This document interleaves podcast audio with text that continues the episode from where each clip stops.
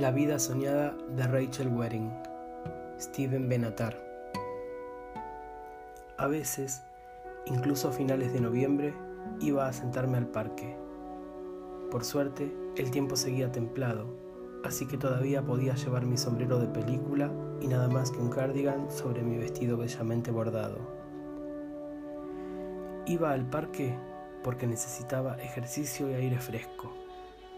Iba allí porque ya no me podía permitir ir a cafés ni asistir a los indigentes, y porque cuando iba en busca de amas de casa o de viudas que junto a las puertas de sus jardines esperaran a alguien, casi cualquiera les habría servido, pobres mujeres, a quien hablarles sobre su última operación o sobre la manera vergonzosa en que las trataba su nuera, bueno, a lo mejor era por la proximidad del invierno pero se metían en casa a toda prisa.